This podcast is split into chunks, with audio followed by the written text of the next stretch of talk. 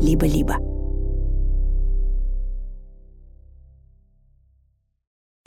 А что вы поймали? Много зубов акул в рамочке, представляешь, как круто? Я не понимаю, как они там могут оказаться. А знаешь, откуда они там взялись? Да даже это нас еще не было, и акул настоящих. Почему звезда горит, где зимуют утки, И в какой приходит вид яблоко в желудке, скачет антилопа Своего любимого слушай землекопа Всем привет! Вы слушаете научный подкаст «Полтора землекопа», а я ваш землекоп Илья Колмановский. В этом подкасте я, ваш землекоп, отвечаю на вопросы землекопчиков, то есть на ваши вопросы. И вначале я раскрою вам секрет, что же за странная птица орала в конце прошлого выпуска. Давайте еще раз ее послушаем.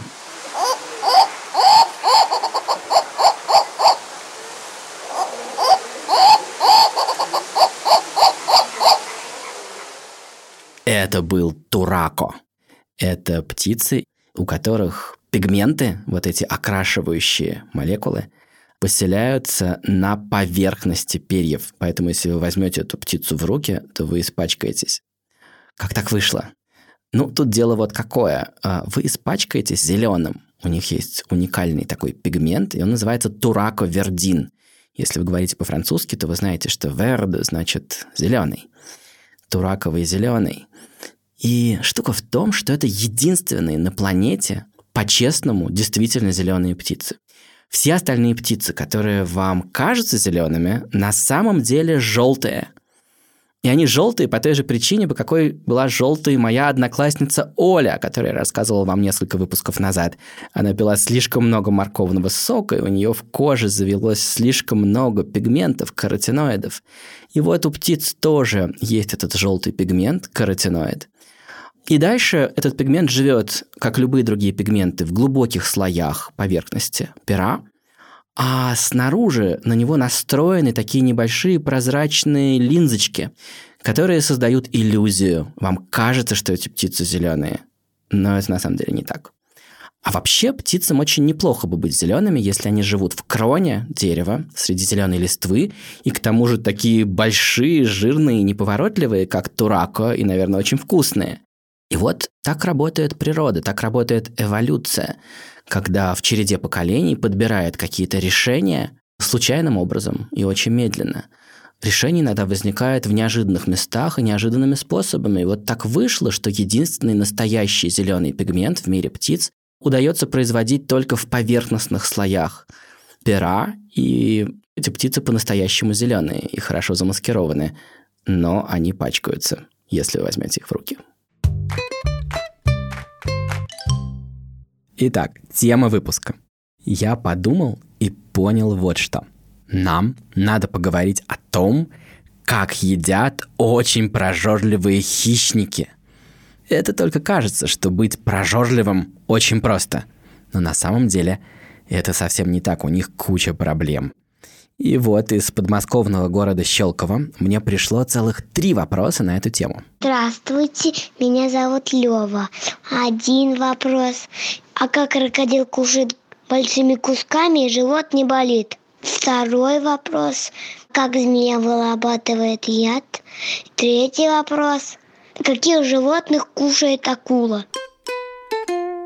Так, куча вопросов. Давайте разбираться по порядку. Привет. Привет. Ты задал замечательный вопрос. Как крокодил ест большими кусками, а живот у него не болит? Да.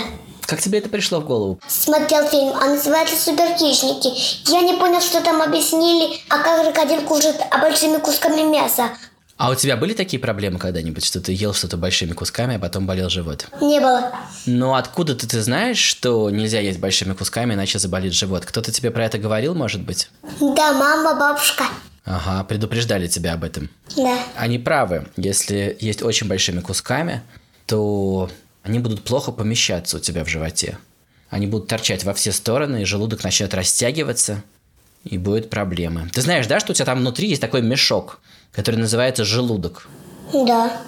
Дело в том, что у крокодила желудок устроен совсем не так, как у нас с тобой. Крокодилы питаются очень редко. Они долго лежат, переваривают еду, и они могут поесть через месяц. И у них желудок очень хорошо растягивается.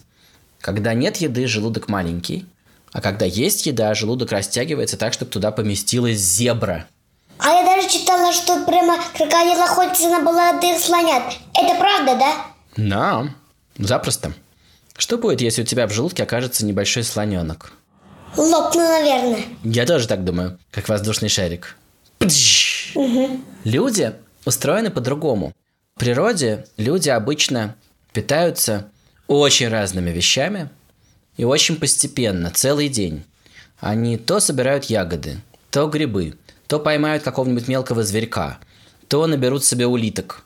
И значит, у них нет такой истории, что желудки то пусто, то там огромное количество еды. И наш желудок не так хорошо растягивается. А вот у хищных животных желудок растягивается очень сильно. Я знаю, даже есть такая рыба, у которой желудок растягивается больше, чем она сама. Это случайно не акула? Нет, это такая хищная рыба, которая может поймать и проглотить рыбу больше, чем она сама по размеру. А как она называется? Эта рыба называется черный живоглот. Живоглот? Да. Он живет на большой глубине, и там добыча бывает очень редко. И уж если она появляется, лучше ее схватить и не упускать. Такая история. Круто? Итак, крокодилы едят большими кусками, а змеи вообще заглатывают животных целиком. И иногда эта добыча очень быстрая, шустрая и крупная, и змеям очень помогает яд, потому что они могут остановить эту добычу на бегу. И когда она умрет где-нибудь недалеко, змея, которая очень плохо видит и плохо слышит и довольно небыстро передвигается, все равно обязательно ее найдет. Сейчас разберемся, откуда берется яд. Ты спрашивал, как змея вырабатывает яд. Да. Каких ты знаешь ядовитых змей? Дюрза, кобра, Машка, змея, габонская гадюка, обычная гадюка. Откуда ты знаешь столько всего? Потому что не папа, а змей читает. Я просто обожаю змей. Я, я тоже очень люблю змей. Прекрасно. Скажи, пожалуйста, у тебя во рту сейчас есть слюни? Да, есть. А знаешь, откуда они там взялись? А нет. У тебя вот здесь есть такие машинки около рта, э, около челюсти, которые производят слюну. Они называются слюнные железы. И слюна – это не просто вода. Туда входит много всяких разных веществ, которые нужны, чтобы переваривать пищу. И вот когда-то давно в древности появились змеи, у которых в слюне были какие-то вещества, которые вызывали аллергию у их жертв, которых они ели, у каких-нибудь мышей. И вот постепенно в череде поколений эта слюна делалась все более и более неприятная. И в какой-то момент получилось так, что эта слюна стала ядовитой. И у змей есть специальные железы, которые вырабатывают яд. А он, получается, находится между зубами там, да? У змеи, да? Нет, э, эта железа находится далеко, далеко от зубов, но есть специальная такая трубочка, по которой яд поступает прямо в зуб. А в зубе тоже есть маленькая такая дырочка, через которую яд протекает. Канал. Когда змеи живут в неволе, и они знают, что их обязательно будут кормить раз в неделю, они дают совсем мало яда, потому что они не беспокоятся, что добыча от них убежит. Иногда они даже кусают без яда. Они начинают экономить яд, чтобы не тратить его. Он очень дорогой. Его очень сложно производить, на это уходит много сил. Да, понял. У змей есть масса суперспособностей, но они никогда и нигде не были чемпионами по прожорливости. Они, наоборот, очень такие тихие и подолгу лежат и переваривают пищу. Сейчас мы переходим к разговору про, наверное, самых чудовищных и одних из самых прожорливых хищников на Земле. Я уверен, что они навевают ужас на всех, кто слушает этот подкаст. Конечно же, мы будем говорить про акул. Ты спрашивал, что ест акула. И ты сразу говоришь, каких животных ест акула. Я только знаю, что она кушает морских котиков, если честно. Ну, это очень большие акулы. Могут охотиться действительно на морских котиков, но это скорее редкость, Лева. Акул много в океане, и их много видов, и многие из них маленькие. Но и даже крупные акулы, вроде большой белой или бычьей акулы, они в основном питаются рыбой. Кроме того, они могут есть других хищников, например, других акул. Большая акула с удовольствием съест маленькую. И вот там есть такая проблема, Лева. Давай представим себе, что мы с тобой акулы, ладно? Ты акула, я акула. Отправляемся на охоту. Поищем свежую рыбу. Поплыли? Поплыли. Давай, плыви за мной. Так, сейчас мы встретим рыб. Ты готов? Раз, Да. два, три, хватаем. Оба. Что ты поймал? Тилабию рыбу такую. Тилабия. О, прекрасная поимка. Правда, с этим будет проблема, Лёва, честно говоря, потому что теляпия водится в пресной воде, в озерах. А мы с тобой акулы, значит, мы с тобой плывем в море. Выплюнули теляпию, поймали дораду, держи ее крепко своими зубами и проглатывай целиком. Акулы не жуют. Такую рыбу они проглатывают целиком. Ну как, вкусно? Угу. А что вы поймали? Я поймал Сибаса. Тоже хорошо. Хорошо, что у нас такие острые зубы. Только знаешь что? Что? Кажется, когда я поймал Сибаса, мой зуб сломался. Ой, два зуба. Ой, нет, три. Три зуба выломалось у меня, потому что я поймал Сибаса, и он очень трепыхался. Теперь я, наверное, умру от голода. У меня теперь нету трех зубов. Как ты думаешь, какой выход из положения? А ты знаешь, что на самом деле у меня семь рядов зубов. И за этим рядом есть следующий ряд, и следующий ряд, и следующий ряд. Сейчас мой ряд немножечко подрастет, и у меня снова будут прекрасные зубы. Круто? Да. Ну хорошо, дорогой Лева, счастливой тебе охоты. Пока-пока. Про акул можно говорить бесконечно, но, кстати, сегодня мы еще с ними не прощаемся, потому что мне пришел еще один вот такой замечательный вопрос про акул. Привет, меня зовут Илья Умлик. Я хочу узнать, сколько у акулы зубов. Действительно, если акула может менять зубы всю жизнь, то сколько же их у нее вообще? Сколько у акулы зубов? Как их посчитать? Привет. Привет. Скажи, пожалуйста, а у тебя менялись уже зубы? Ну, у меня пока еще молочные. Еще не выпал ни один зубчик. М-м. Ты знаешь, да, что они скоро начнут выпадать и меняться? Да. Это совсем не больно. Ну, я, да, это знаю. Сейчас у тебя во рту 20 зубов. Но на самом деле, если мы с тобой вместе поедем в специальную поликлинику и сделаем там специальный снимок, но не фотоаппаратом, а рентгеном, то мы увидим, что у тебя внутри спрятаны еще куча зубов. Они уже готовы, они там уже живут. Поэтому, если мы хотим ответить на вопрос, сколько зубов у Илюши, нам надо будет посчитать все те, которые сейчас у тебя во рту, и все те, которые уже готовы и живут у тебя в костях, спрятаны у тебя в челюстях. Да. Вот такая же ситуация с акулами. Если акула нам улыбнется, то мы увидим первый ряд зубов, которым она как раз кусается, но за ним есть еще несколько рядов. Как правило, там готово еще 5 или 7 рядов. Они у нее глубоко во рту, но их можно увидеть. Если мы сложим все зубы у некоторых акул, которые у них сейчас во рту, получится 5000 зубов. И это только те, которые сейчас видно. Некоторые акулы могут за свою жизнь создать 35 тысяч зубов, потому что они у них все время меняются. Да. Там еще интересная очень вещь, что вся кожа акул покрыта чешуями. Вот ты видел, когда обычную рыбу чистят, у нее есть чешуя. Да, вот не перья, не мех, а такие чешуйки. Видел, да? Да. Так вот, если посмотреть внимательно на чешуйки на коже у акул, эти чешуйки маленькие, их лучше смотреть с лупой или под микроскопом, они совершенно такой же формы, как их зубы. На самом деле, зубы акул это просто очень крупные чешуи, которые большие, острые, торчат. А ты видел где-нибудь живую акулу? Нет. А ты видел когда-нибудь зубы акул где-нибудь? Тоже нет. Слушай, я, знаешь, еще хотел тебе рассказать одну вещь.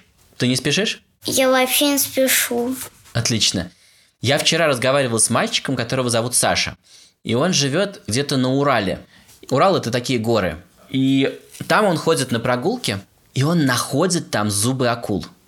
Представляешь? Большие, размером, ну не знаю, с твою ладошку. И у него целая коллекция, у него много зубов акул в рамочке. Представляешь, как круто? Да. Я не понимаю, как они там могут оказаться. А, да, кстати, это очень хорошее замечание. Сейчас там нету акул, и там нету моря.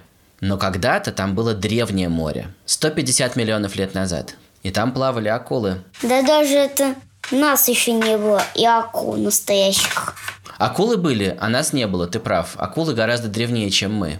Слушай, а где ты сейчас находишься, Илюш? В каком городе? В Москве. Скоро полечу в Грузию. О, здорово! Я в Грузии, может быть, увидимся. Так вот, представляешь себе, там, где сейчас Москва, во времена динозавров там не было суши, и плавали древние акулы. Так что, на самом деле, если найти какое-нибудь подходящее место, можно поискать и найти акулу.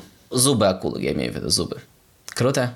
Да. Так что смотри внимательно, когда где-нибудь копаешься в песке или в камушках, тебе может быть что-нибудь попасться. Окей? Да. Ну хорошо, я был очень рад с тобой познакомиться. Хорошего тебе дня. Пока-пока. Пока. Если вы вдруг пропустили, то вот с этим Сашей я разговаривал в девятом выпуске. У нас с ним был разговор о недостающих детальках, о веществах, которых может не хватать в организме. И вот посреди того разговора он вдруг взял и показал мне свою потрясающую коллекцию зубов вымерших акул. И вот как раз о вымерших акулах следующий вопрос. Меня зовут Дания, мне 6 лет. Я очень хочу про мегалодон узнать, про туловище, шею и сердце, и мозг. Ох, умеете вы меня поставить в тупик, дорогие землекопчики. Ну, какое сердце, какой мозг у мегалодона. Ладно, я сейчас позвоню Дание и буду изо всех сил в этом разговоре держаться за то, что у нас реально есть, за зубы, за зубы мегалодона. Давайте разбираться. Привет. Здравствуйте. Мегалодон. Это у которого огромные зубы такие, да, размером с ладонь. Смотрим на их форму и понимаем, что это точно была акула. Это был не динозавр. Динозавры вообще не умели плавать. И это не был ихтиозавр, плавучая рептилия. Нет. Зубы другой формы, зубы четко, как у акул. Значит, это была огромная акула. Беда в том, что от нее ничего не осталось. Потому что у нее не было костей, не было такого костяного скелета, который превратился бы потом в камни, чтобы мы могли их найти. Мегалодоны были сделаны из хрящей. У тебя есть хрящи? Сейчас мы найдем у тебя хрящи. У тебя есть нос. Ты можешь взяться за свой носик? И все, кто нас слушает, сейчас тоже могут взяться и посмотреть, он гнется из стороны в сторону или нет. Гнется. У тебя отлично гнется, да. Ты сейчас в наушниках, и мы не можем погнуть твои уши, но я надеюсь, что твои уши тоже заворачиваются в трубочку. Эти штуки сделаны из хряща. И вот есть такие животные, которые целиком сделаны только из хрящей. У них нету костей. И это акулы и скаты. И от мегалодона остались только зубы. Но это была акула. Понятно. У него не было длинной шеи, длинного хвоста. У акул вообще нету шеи. У рыб нет шеи. Шея есть у тех, кто ходит по суше, кому надо оглядываться. В воде не нужно оглядываться, можно развернуться целиком. И, конечно, у нас большие проблемы, Дания. Я не могу тебе ничего рассказать про его мозг, про его туловище, про его сердце, потому что от него ничего не осталось. Но мы можем попробовать приблизительно посчитать, какой он был длины. Потому что у нас сегодня есть крупные акулы. Знаешь, какая самая большая акула сегодня есть на Земле? Ну, из тех, кто такие вот хищные, с такими большими зубами, это большая белая акула. Мы можем на нее посмотреть, посмотреть, какого размера зубы у нее, сравнить с длиной туловища и прикинуть, если мегалодон имел настолько больше зубы, какой он был длины. И получим, что он в среднем был примерно метров 10-12. Но самые большие, может, были под 20 метров. И это как большой автобус такой. Ясно. Просто городской автобус, с которым мы ездим, он размером как средний мегалодон. А самые большие автобусы, они размером как самые большие мегалодоны. Но мы думаем, что сердце у него было как у современных акул. Состояло из двух камер. Мы думаем, что мозг у него был маленький, но побольше, чем у белой акулы, но тоже маленький. Что еще тебе про него рассказать? Они могут ли снова появиться на Земле? Да, есть еще такой вопрос. Не может быть, что где-то прячется мегалодон, и что мы до сих пор его не встретили. Я думаю, что это совершенно исключено. Потому что эти огромные хищники ловили крупную добычу. Они ловили китов, и они ловили тюленей. Им недостаточно было рыбы. Своими зубами они сокрушали их ребра и сжирали. И мы бы должны были бы найти следы их охоты, что такой страшный хищник на кого-то нападает. Мы должны были бы их встретить, потому что они водились не глубоко. Э, Мы могли бы потерять большую рыбу где-то на глубине 2 километра, если бы он водился бы где-то, где очень глубоко. Но там для него не хватит пищи. Вся еда находится на поверхности, там, где свет. И поэтому он бы не спрятался бы от нас на этой планете. Можно купаться смело. Мегалодоны уже вымерли. Понятно. Прекрасный вопрос, Дания. Спасибо тебе за него. И что? Пока-пока. Пока. Вот такие разговоры про прожорливость и разные суперспособности, которые обслуживают эту суперспособность. А, Меняющиеся зубы, яд, желудок, который способен удержать огромное количество добычи. Но мы так увлеклись этими суперспособностями, что не поговорили про самую замечательную и крайне прожорливую акулу. Но это ничего, я сейчас загадаю про нее загадку. We did it, guys! I'm smiling, I'm not crying. One of the best moments lives. Вы слышите, как группа людей смеется и плачет от восторга, потому что им удалось встретиться с самой большой акулой на свете, поплавать с ней, пообниматься с ней, потрогать ее. Что же это за акула? И почему эти люди до сих пор еще живы? Попробуйте угадать. Мне приходит очень много вопросов. Так много, что все мои разговоры с землекопчиками просто не помещаются в выпуске подкаста. А между тем, среди них много просто чудесных. Поэтому я хотел вам рассказать, что у нашего подкаста есть бонусы, которые можно послушать по подписке либо-либо плюс, прямо в приложении Apple Подкасты или в закрытом телеграм-канале. Каждый бонус — это один вопрос землекопчика и мой ответ на него. Кроме того, по той же самой подписке вы можете слушать к тому же бонусные эпизоды «Голого землекопа», моего подкаста для взрослых, а также других подкастов студии «Либо-либо». Все ссылки мы оставили в описании этого эпизода. Это был уже 12 выпуск подкаста «Полтора землекопа». Над выпуском работали редакторка Настя Якубовская, продюсеры Паша Боровков и Настя Медведева, звукорежиссер Паша Цуриков и композитор нашей замечательной песенки Эдуард Колмановский, слова придумал Александр Колмановский, вокал записала Манюня Волкова, а над аранжировкой работал композитор Алексей Зеленский. А я, ваш землекоп, Илья Колмановский. Пока-пока.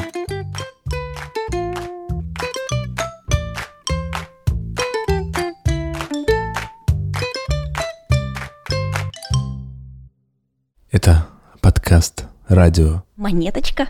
Давай еще раз. Всем привет! Это подкаст «Радио Монеточка» и я, его ведущая Лиза Монеточка, и он, его ведущий, Витя Исаев. а еще с нами студия «Либо-либо». В этом подкасте мы отвечаем на вопросы детей и подростков обо всем на свете. Это яйца с сахаром, которые делаются по типу шаурмы. Жесть. Ну, то есть лучше попробовать, чем не попробовать. Да, наверное, не знаю. Как не уснуть на экзамене? Не уснуть на экзамене, это очень важно. Это отдельная тема для разговора. Это что, вороны гавкают? Вороны не гавкают, ну да. Это очень странно. Ну, Я бы с удовольствием полтора часа пил кофе и смотрел в одну точку. Ну нет, пока что тебе что-то мешает. Если вы тоже хотите задать вопрос, присылайте его к нам в Телеграм-бот. Ссылка будет в описании.